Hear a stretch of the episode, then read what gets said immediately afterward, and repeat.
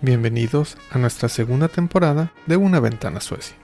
Aquí podrás encontrar cómo es la vida de las mexicanas y los mexicanos que vivimos en Suecia y Europa.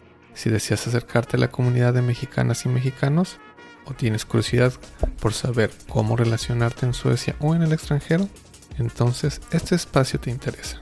Te recordamos que también puedes encontrarnos en Facebook como Red Global MX Suecia o escríbenos al correo redglobalsuecia.gmail.com. Comenzamos.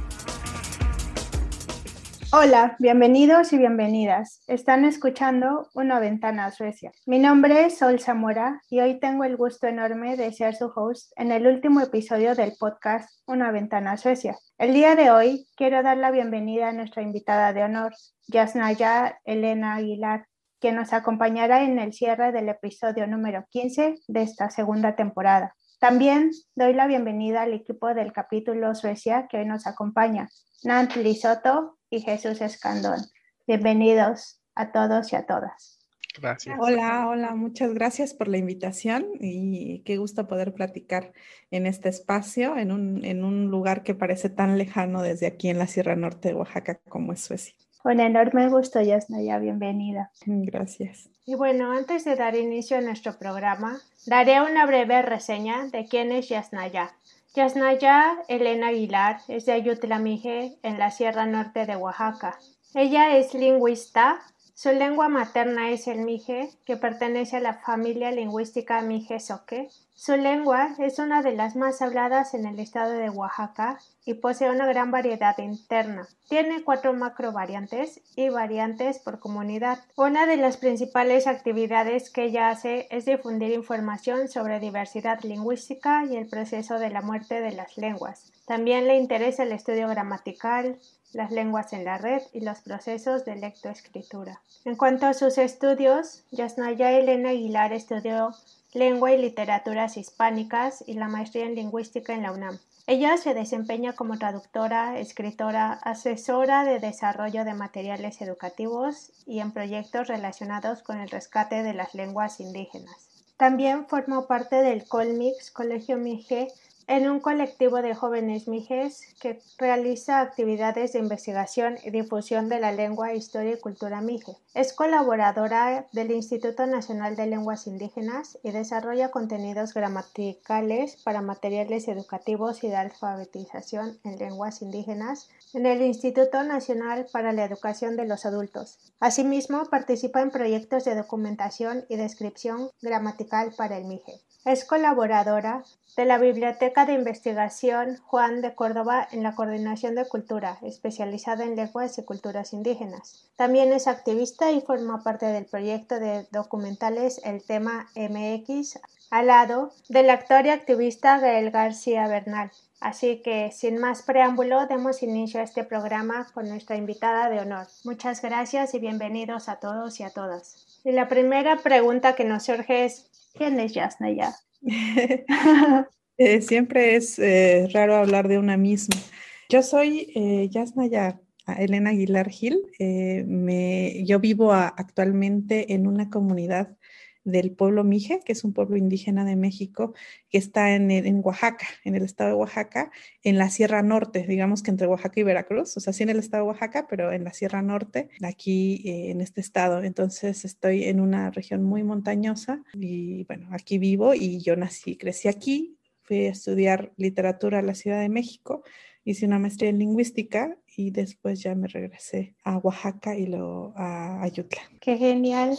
Pues bueno, pareciera que cuando uno vive en Oaxaca tiene que salir de su, de su comunidad para poder encontrar nuevos recursos para estudiar, porque pareciera que no tenemos oportunidades en Oaxaca para estudiar. Sí, bueno, en México todo está muy centralizado, pero yo también creo que las personas que están en, digamos, en la capital deberían conocer más, o sea, que a todos nos hace bien salirnos del área donde crecimos para conocer otras cosas y poder también valorar a tu regreso las, las cosas y contrastar y de eso surge conocimiento. Exacto, qué genial eh, analogía. Eh, veamos, Nantli, Jesús, ¿Quién desea empezar con las preguntas del día de hoy? Jesús, por favor. Muchísimas gracias, Bueno, obviamente es un verdadero placer que estés aquí acompañándonos, Yasnaya, comentando un, un, poco en el, en el grupo y haciendo referencia a, esta analogía, ¿no? De que eh, sí, efectivamente es importante de donde tú estés, no importa si es la ciudad, es, es bueno salir y conocer otros entornos, pero efectivamente siendo de la ciudad es yo creo que muy importante, ¿no? Hasta lo diría fundamental que vayas y conozcas el, el centro de México, el sur, el norte, las comunidades, porque te estás perdiendo de un México que, que, es muy rico. Nosotros estando en el extranjero que nos tocó por azares del destino venir a estos lados, pues te das cuenta justamente de lo que es conocer una cultura distinta. Entonces yo les decía que eh, de alguna forma experimentar vivir en otro lugar donde no es donde se habla tu lengua, no es donde tienes tu cultura, todas las referencias que, con las que tú vienes son completamente ajenas. Entonces eso lo, lo vivimos o lo percibimos que es mucho lo que sucede también en México, ¿no? Muchas personas que son eh, oriundas ¿no? de estas eh, localidades indígenas, justamente cuando salen de la ciudad encuentran esa problemática y creo que los mismos citadinos desconocen, ¿no? Y, ahí yo creo que nos gustaría preguntarte, has tenido un, trabajo muy importante con, con, un gran impacto, ¿no? Pero hacia tu comunidad, Mije, y en Oaxaca, ¿cuál es el que percibes que ha sido el impacto de lo que tú realizas? Híjole, yo creo que siempre es bien complicado, ¿no? Hablar de eso porque no lo podemos medir nosotros eh, o nosotras. O sea, yo creo que yo no puedo decir cuál es el impacto de mi trabajo, ¿no? Em, creo que tocará a otras personas hablar de él si hay y también ver los procesos como un asunto colectivo. O sea, yo quisiera insistir en eso. O sea, muchas de las cosas de mi trabajo no pueden llevarse a cabo si no estoy en el colectivo de mujeres de Ayutla, si no es con mi comunidad, si o sea, puede ser mm, visible tal vez más eh, por las redes eh, lo que yo hago, pero nunca es un proceso en soledad. Entonces son procesos que, están inmersos en una red comunitaria y bueno, yo creo que ese impacto se verá o no se verá. el impacto es el de las redes, no de las personas especialmente. Eh, y en, general sí, no creo eh, que, yo pueda evaluarlo, ¿no? en absoluto. Sí, tienes razón. A veces es, difícil y, además con una persona como tú que está eh, participando en tantos proyectos, ¿no? Más en, nuestro caso, que eh, estamos también en una organización que justamente lo hacemos de esa forma colectiva, porque eh, encontramos que no, no, hay, no hay otra forma, ¿cuáles serían como de, de tus consejos para justamente, eh, desde tu punto de vista, tanto las comunidades que son indígenas puedan involucrarse en, estas, en estos colectivos, pero también a, los, a la ciudad, a los citadinos, cómo, cómo se pueden ellos involucrar para conocer más y, que no tengan solamente la vista de un lado de el lado de la ciudad, del lado del citadino y dejen relegado, ¿no? La parte que es este muy importante que son las comunidades indígenas. Eh, yo creo que ahí haría primero una puntualización, ¿no? Como que a veces se usa como sinónimo rural con indígena. Entonces, y ciudad con no indígena. Pero es más complejo que eso. Por ejemplo, eh, lo citadino también es indígena. Eh, se calcula que en los próximos 50 años la mayor parte de la población indígena va a estar en las ciudades y hay ciudades como Juchitán, que es una ciudad zapoteca. Entonces, digamos, tú puedes tener una vida urbana y ser indígena, o sea, no es una, una eh, no es gran parte, claro, de los pueblos indígenas estamos en contextos rurales, pero no es una eh, no, no se obliga una cosa a la otra. O sea, yo pienso mucho eso, ¿no? Una, una ciudad zapoteca. Juchitán es, es, creo, segunda o la tercera ciudad más importante de Oaxaca y es una ciudad, es un entorno urbano y zapoteco al mismo tiempo e indígena al mismo tiempo. Entonces, yo creo que eh, esto es, es, importante. Luego, por otro lado, no se puede hacer una equiparación entre indígena y comunitario. Es decir, hay estructuras comunales que son de pueblos indígenas, pero también hay otro tipo de estructuras, ¿no? O sea, incluso allá donde ustedes viven, si mal no recuerdo, está el pueblo indígena Sami y tienen otro tipo de estructuras. Entonces, eh, no tiene que ver necesariamente, o sea, no está muy racializada la categoría, está muy eh, abocada a lo rural, pero es un poquito más complejo. También hay mucha diversidad dentro de los pueblos indígenas, ¿no?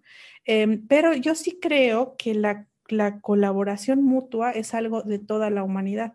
Es decir, em, incluso en los entornos más capitalistas e individualistas necesitas de otras personas, incluso para para que te devuelvan esa mirada. Ninguna persona, por más súper rica que sea, vive en absoluta soledad. Incluso para que alguien eh, valore que tú eres rico o que tienes un iPhone de última generación o un BMW, necesitas que para alguien eso sea valioso, si no, no tiene, sentido. Eh, entonces, lo natural en la humanidad es la colaboración. O sea, eso creo que eh, si de pronto el Estado, todo el aparato estatal se abdujera, tendrías que hablar con la gente de tu propio edificio para saber ahora cómo le van a hacer para sacar la basura o si se descompone el agua, cómo le van a hacer para componerla. Eh, en México, o sea, lo natural, como ustedes, es unirse ante un deseo o una necesidad y hacer algo al respecto. Eh, cuando alguien está, no sé, en una... lo que pasa es que en la ciudad la presencia del Estado, en ciertas ciudades es muy mm, como que tú le pagas impuestos al Estado y el Estado te va, tú le exiges educación, salud, este, em, justicia. Pero cuando no hay Estado, eh, lo, lo, normal, lo artificial es el Estado, lo normal es que te organices con las personas. Entonces, por ejemplo, un reducto muy importante es la fiesta. Tú no le vas a pedir al Estado fiesta, ¿cierto? E incluso las fiestas más individualistas donde tú te quieres lucir, no sé, con caviar, no puedes hacerla sola. Ninguna fiesta se hace en individualidad. Necesitas otras personas que lleguen, aunque no, tal vez en nuestras comunidades la gente va a colaborar para la fiesta, ¿no? Y unos van a llegar con un guajolote y con cerveza y con tal. Pero en, contextos más individualistas, puedes que tú te vas a hacer todo el gasto, pero necesitas invitados e invitadas, no puedes hacerlo en soledad. Eh, cuando quieres hacer, no sé, una, un, un, eh, tienes el deseo de una, un torneo de fútbol en tu barrio, no vas a a llamar a la delegación o la alcaldía, vas a organizarte con la gente de ahí para hacerlo. Eso es lo normal, lo natural, pero hemos delegado cosas tan fundamentales como la salud que implica la vida, la justicia que pone en riesgo la libertad, todo eso en manos de un ente que es el Estado.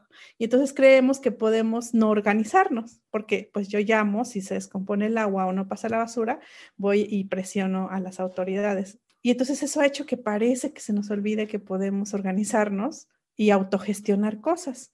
Y como el Estado es bueno gestionando la norma, o sea, lo que está normalizado ya y burocratizado, pero cuando eso se rompe, surge naturalmente la colaboración humana.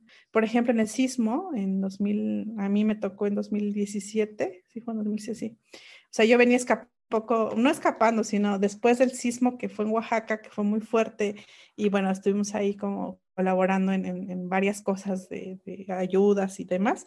Me fui un ratito a la Ciudad de México para, digamos, este, pues descansar un poco, ¿no? Y llegando allá, este, me el día que llegué tembló allá.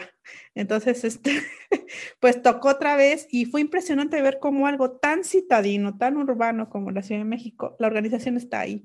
O sea, los intérpretes llegaron porque fue autogestionado. La comida estaba llegando a los puntos donde estaban rescatando a personas autogestionadamente. El tráfico, la gente sacó sus ah, enchufes a la calle para que puedas cargar tu celular. Eh, eh, había comida, este, la llegada de herramientas también. Entonces, el Estado cuando pasa algo extraordinario no sabe qué hacer, se mueve muy lentamente por su aparato estatal y ahí surge la autogestión. Entonces, la autogestión es fundamental porque el Estado falla muchas veces por cómo está constituido y porque al final el Estado, pues, em, de alguna manera está hecho para proteger a cierta clase social, no, no a todo. Entonces, cuando, está, cuando quienes no pertenecemos a esa clase históricamente, pues aprendimos a que la opción, o sea, si queríamos tener aquí escuela, era pues trabajar entre todos y tenerla. Si queríamos tener eh, agua potable en casa, bueno, pues trabajar entre todos y tenerla. Em, ese trabajo entre todos a veces se diluye cuando el Estado medio funciona para esa clase, pero es fundamental, porque pase lo que pase, lo que venga, vas a necesitar de eso. Y eso eh, lo he visto en, en, en, lugares urbanos, en la Ciudad de México hay muchas organizaciones así, pareciera que no, pero sí, porque a veces pensamos que la Ciudad de México es la clase media y no.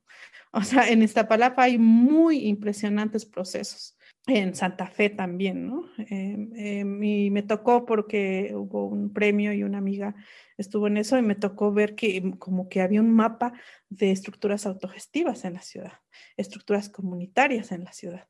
Y eso creo que está en, en, muchos lados y que debemos fortalecerlo.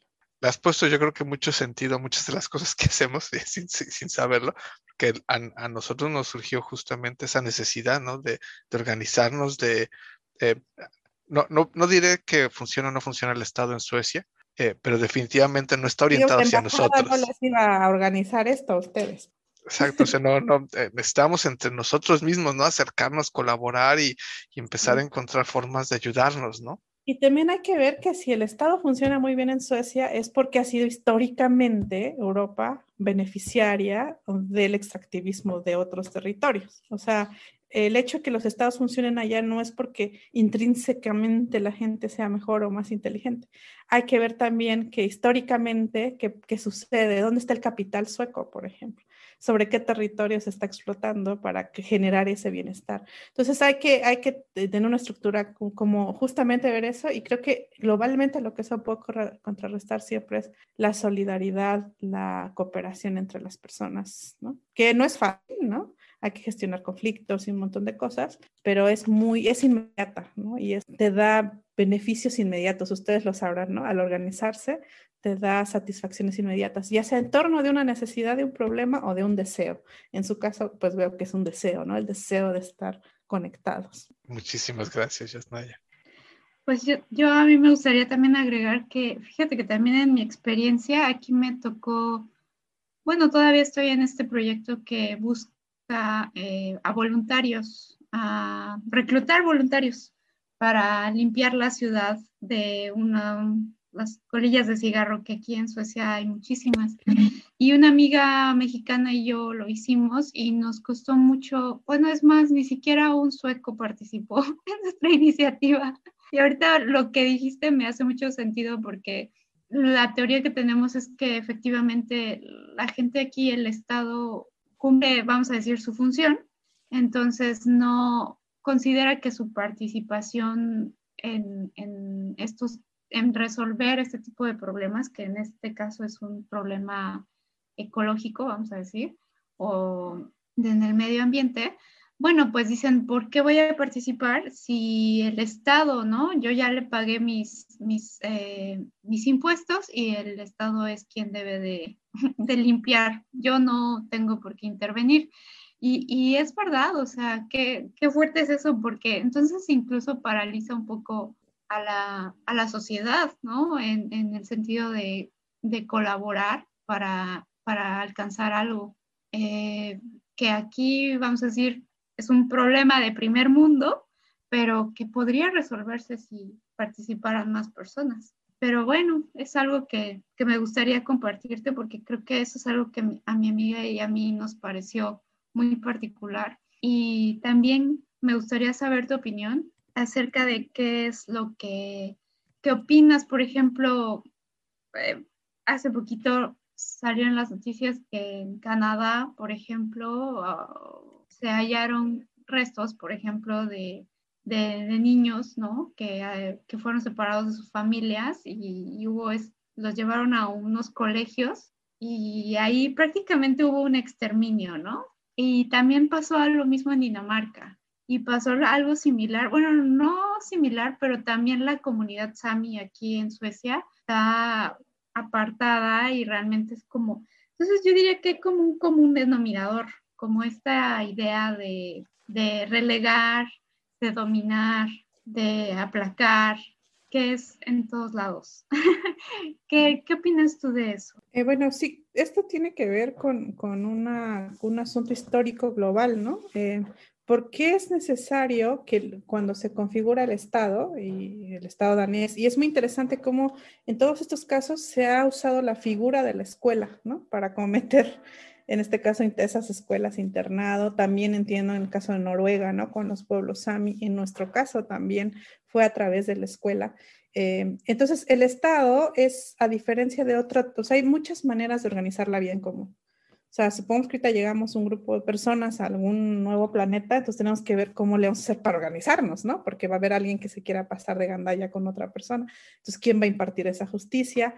Este, eh, ¿quién, va a hacer, ¿Quién va a coordinar el trabajo? Porque llegando a ese nuevo planeta, pues necesitamos construir casas para vivir, pero alguien tiene que coordinar o alguien es. Entonces vamos a ir rotándonos. Entonces podemos eh, eh, elegir una estructura asamblearia, podemos elegir eh, una monarquía y decir, este Sol va a ser la reina, ¿no? Y sus hijos van a ir heredando los títulos, las hijas, o, nada más los hijos. O sea, hay muchas maneras, eh, vamos a hacer estructuras clánicas, ¿no? Entonces hay muchas maneras de organizar esta necesidad humana de vivir en común, de juntos, en social, sociedad.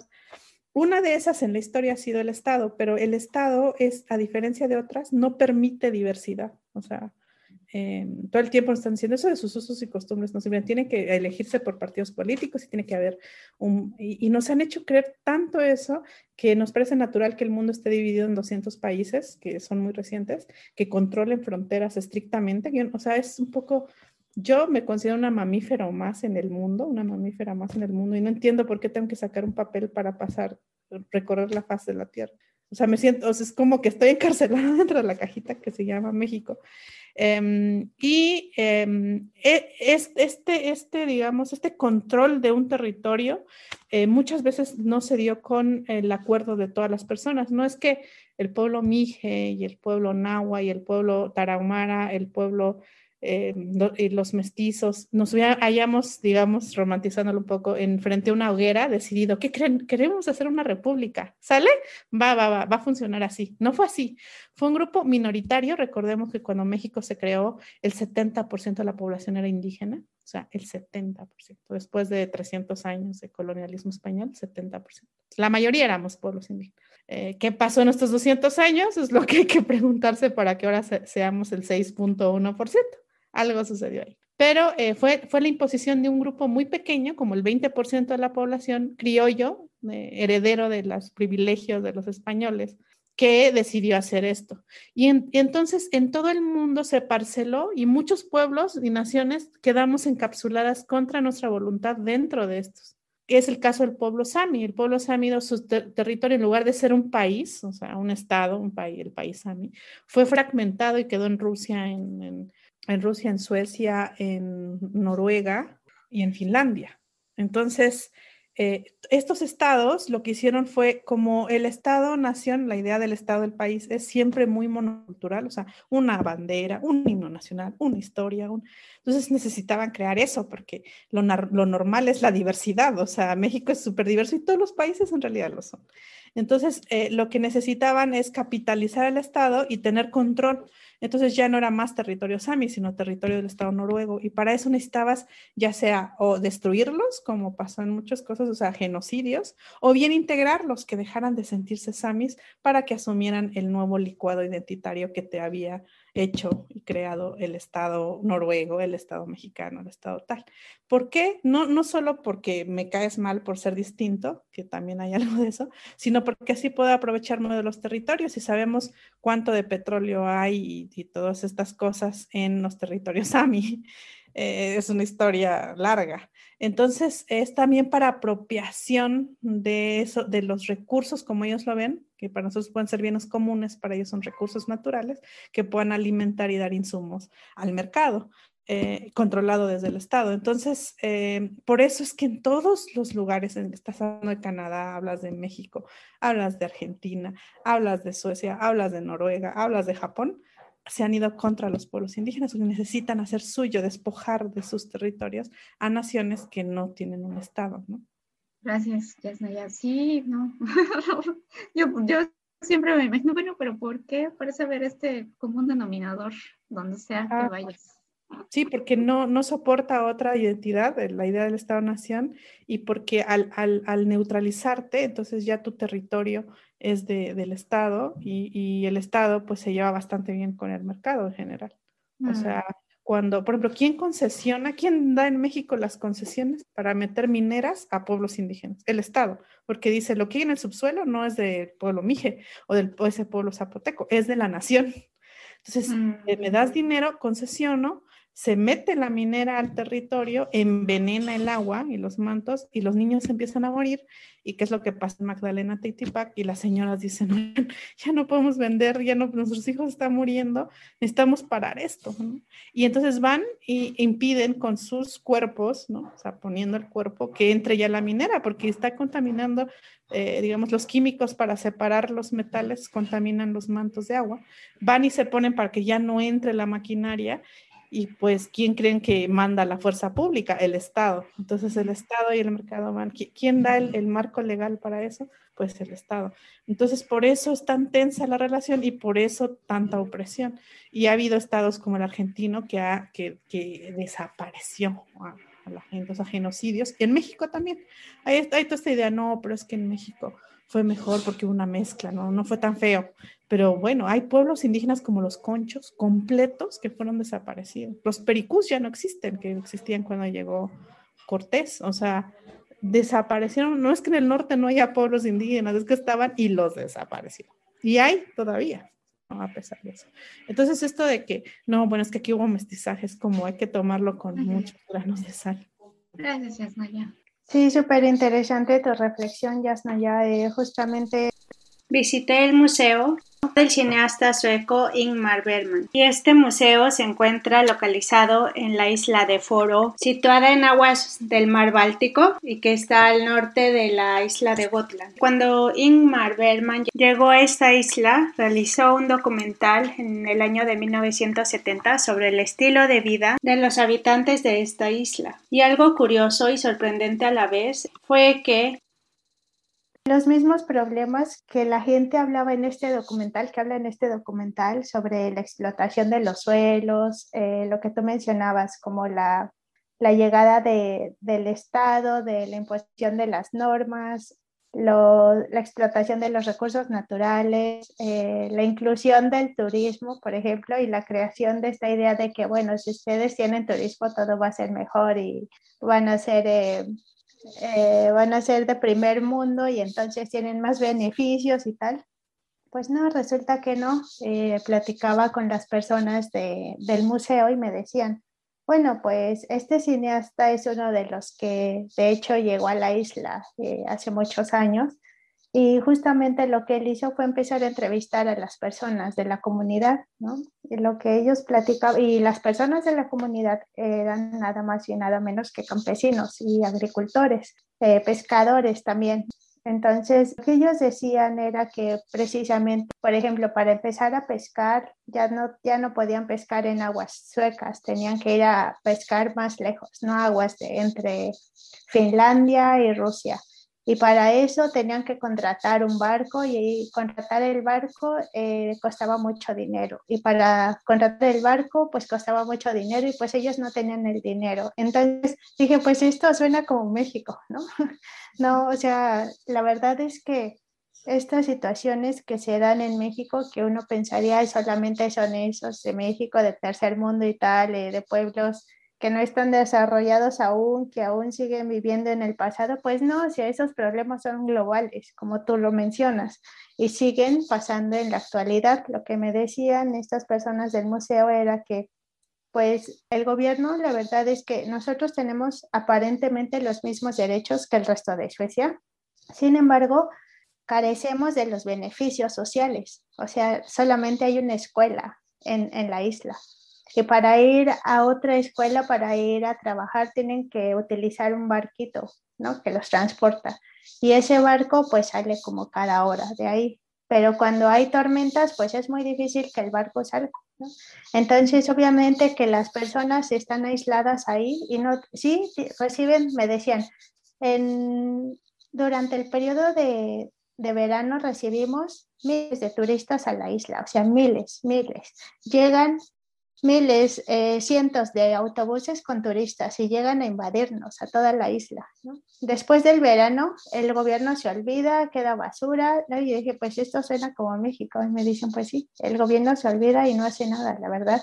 No tenemos nada de beneficios de lo que ellos nos dicen que el turismo nos deja. Solamente vienen como a visitar el lugar, lo explotan y pues ya se van y dejan como estos desechos ¿no? del turismo.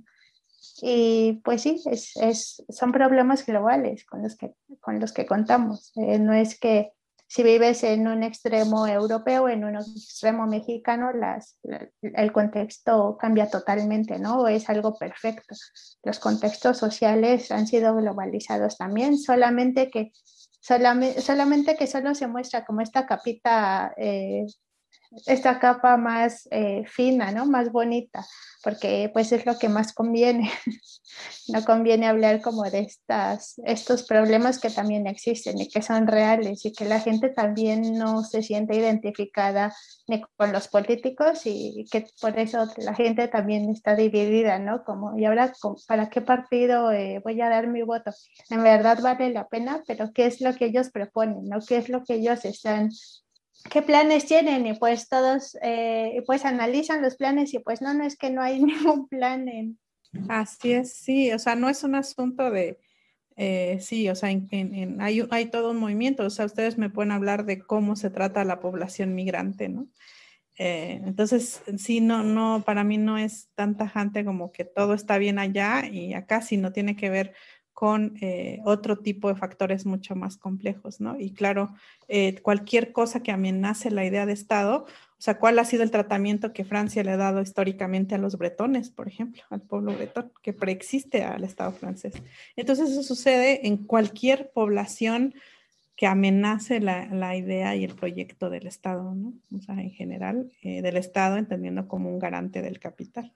Y una pregunta que me surge, eh, ¿cuál crees que es el mayor desafío que enfrentan las comunidades indígenas en, en Oaxaca? Yo creo que en el mundo tenemos el mayor desafío ahorita, de todos los pueblos indígenas del mundo, es el extractivismo, el neoextractivismo.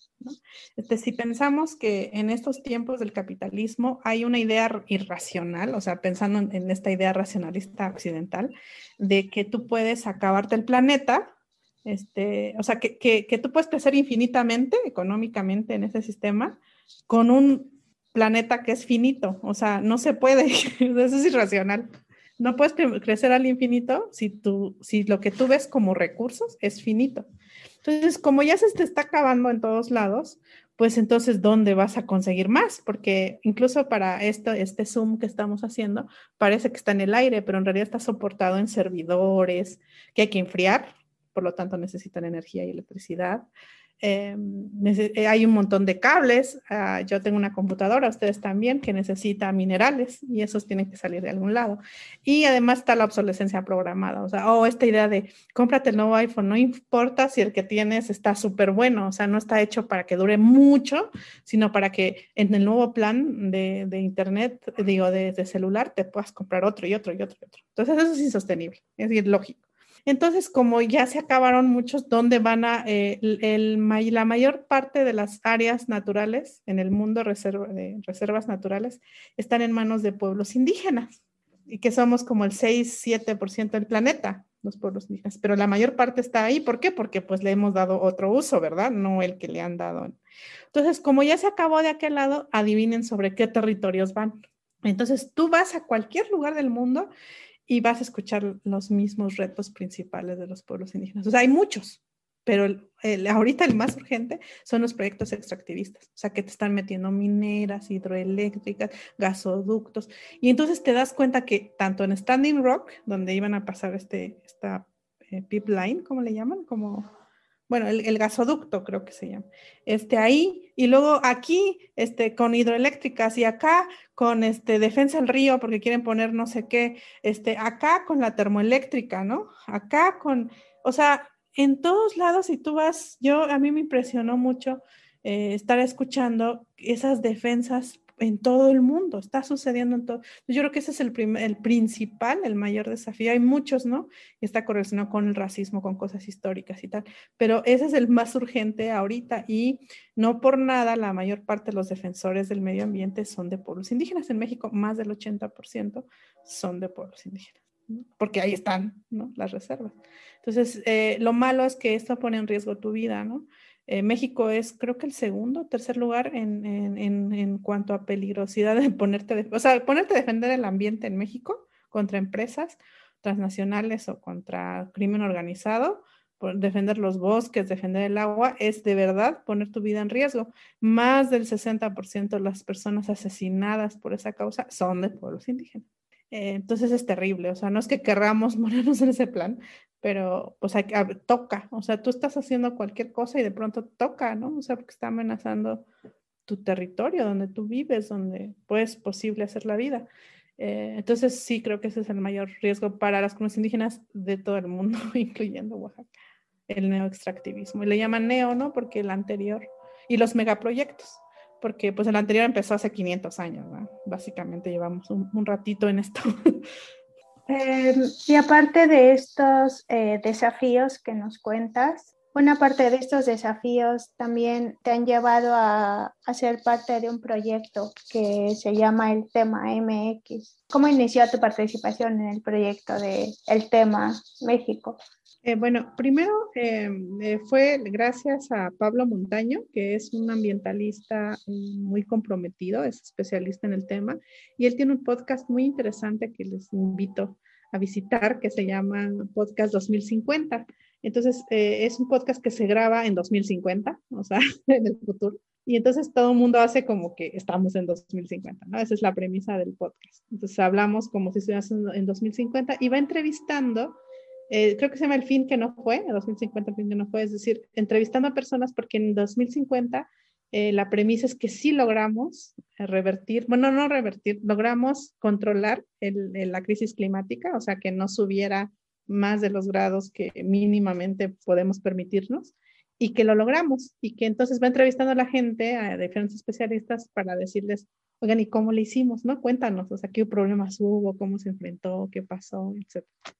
Entonces a mí me entrevistó para hablar de los pueblos indígenas, ¿no? Entonces estamos en 2050, logramos hacerlo y ahí qué papel tuvieron los pueblos indígenas y qué catástrofes nos enfrentamos, etc. Entonces es, es un, un ejercicio bien interesante porque da un futuro de esa manera. Entonces, eh, platicando con él, bueno, estuvimos platicando diferentes cosas y él eh, creo que escuchó el, el, este podcast, eh, se encontró con, con, con, la escucha de Gael García, que es uno de los productos, bueno, además muy famoso, pues no necesita presentación, pero es uno de, de, de, los productores de La Corriente del Golfo, que es esta casa productora, y entonces platicaron em, em, Pablo y Gael y dijeron, necesitamos, porque cuando se habla de, de, crisis climática, como que se piensa, decían ellos siempre, pues en el oso polar, ¿no? Que ya no tiene dónde. Entonces, como algo lejano, algo que, ah, está pasando lejos allá, ¿no?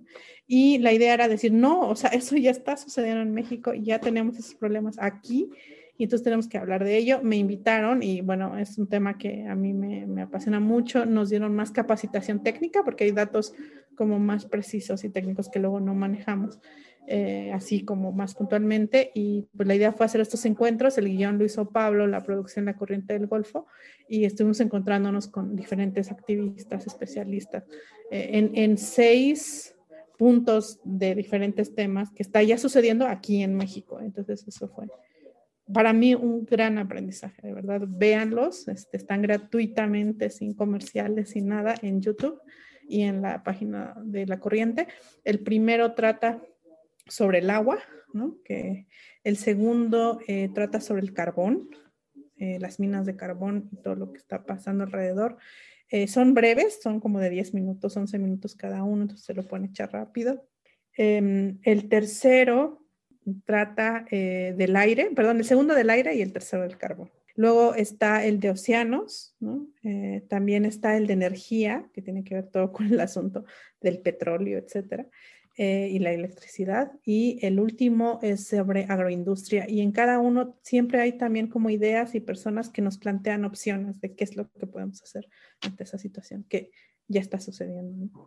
Totalmente interesante y súper relevante este tema y todos los eh, temas tratados en este proyecto de El Tema MX. Por supuesto que vamos a, proporcionar los datos para que también nuestra audiencia eh, pueda accesar a esta información. Nantley o Jesús, eh, ¿desean hacer otra pregunta? Pues no, pero más bien agradecer mucho, al menos yo de mi parte, tu presencia. No, muchas gracias a ustedes. Ha sido una charla muy interesante y me encantará. Este, ahí me hacen llegar los comentarios que, que, dicen la gente, que dice la red en la que ustedes están para, para seguir en contacto. Por supuesto, muchísimas gracias igual.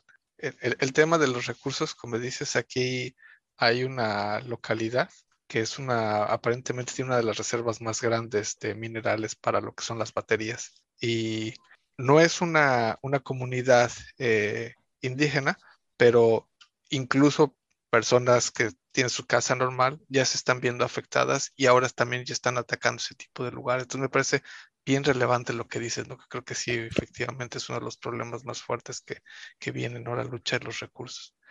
Muchísimas gracias, Yasnaya. Muchas gracias. Y bueno, sí, como apuntar ahí también que justo en esa lógica son recursos, ¿no? Pero para nosotros son bienes comunes, porque nadie, o sea, en un laboratorio nadie ha hecho agua, o bueno, si lo hacen, no es que, o sea, el agua que tú tomas no viene de un laboratorio, no lo manufactura nadie. Para que haya agua interviene un montón de cosas, los bosques, o sea, el suelo, el cielo, el mar, o sea, sabemos, o sea, si vemos el ciclo del agua, es un ciclo bien complejo y el subsuelo, ¿no? También. Entonces, para que tengamos agua que beber agua dulce es, un, es muy complejo, no se puede replicar, pues, ¿no? Eh, y eso de quién es, pues de nadie, ¿no? ¿Por qué a una embotelladora va, lo agarra y te dice, no, pues lo que te vendo es la botella y haberlo... Eh, eh, digamos, potabilizado, pero en realidad no es cierto. Cuando ves cuánto cuesta, te está vendiendo el agua. Entonces es un robo, o sea, es algo como, esto es de todos, pero alguien decide vendértelo aunque también es tuyo. Y eso sucede con un montón de cosas, con los minerales, con el subsuelo, eh, con el aire, con todo. Em, entonces, eh, hay una lógica de traducción ahí que va del, lo veo como un recurso, así incluso a las personas, ¿no? Recursos humanos, pero en otra lógica para nosotros es un bien común. Entonces hay un choque también de visiones de la naturaleza como bien común o la naturaleza como recurso. Así nos pusiste a pensar, ¿no? Nos llevamos la tarea de los, de los eh, videos. ¿eh? Muchísimas gracias. Va, pues a ver si luego me invitan después de verlos y, y lo platicamos. Ah, ya, segurísimo. y conocen más de lo que está pasando justo en México, hablando de lo que sea solo al principio, ¿no? de luego desconectarse. Aquí se pueden conectar con la problemática ambiental en diferentes temas en México ahora, ¿no?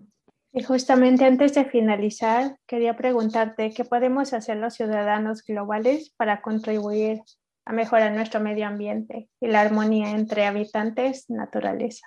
Yo creo que lo primero, lo primero es informarse, ¿no? Es difícil como, como que hay como un asunto, incluso, bueno, las petroleras, sabemos, pagan dinero para, para que esto no se hable, ¿no? O sea, sí, no, no es teoría de la conspiración, o ha, ha pasado. Este, entonces necesitamos informarnos y luego compartir y sentarnos justamente a hablar de esto. O sea, creo que lo primero y más urgente es hablemos del tema. Por eso le llamamos así, es el tema. O sea, ese tema atraviesa todo. Atraviesa migración, mujeres, lo que quieras va a estar trastocado por lo que está pasando con el ambiente. Eh, entonces, lo primero, lo primero sería eso y eh, Después pensar que las acciones individuales son importantes, pero es muy importante eh, presionar a quienes están tomando esas decisiones, activarse en esa parte. Porque sí, o sea, puedo, yo este, eh, comprarme mis cepillitos de bambú y está muy bueno, o tener, este, mucha energía limpia como justo los países en donde están ustedes, pero que el capital de ese país está invirtiendo para este, eh, contaminar otros países. O sea, como ver quiénes están tomando esas decisiones y empezar a involucrarse, pero lo, primero es saber qué está pasando. Totalmente. Yasnaya, ¿quieres compartirnos tus canales sociales donde te podamos encontrar? Sí, sobre todo me pueden encontrar en Twitter, que ahí luego estoy este, un rato. es arroba Yasnaya EG de gato. G de gato. Yasnaya EG, este, ahí me pueden encontrar. Muy bien, muchas gracias. Bueno, finalmente quisiera agradecer a Yasnaya Elena Aguilar por estar aquí el día de hoy y haber compartido con nosotros sus experiencias y trabajo. Muchas gracias. De igual manera, agradezco a nuestros integrantes del capítulo Suecia que hoy nos acompañaron, Natalie Soto y Jesús Escandón. Este programa es traído a ustedes por la Red Global de Mexicanos, capítulo Suecia. Así que los invitamos a escuchar Una ventana a Suecia, donde podrán saber más de la vida aquí y en Europa desde una perspectiva mexicana. Encuéntranos en Facebook como Red Global MX Suecia o, escríbenos al correo redglobalsuecia.gmail.com. Gracias y hasta la próxima.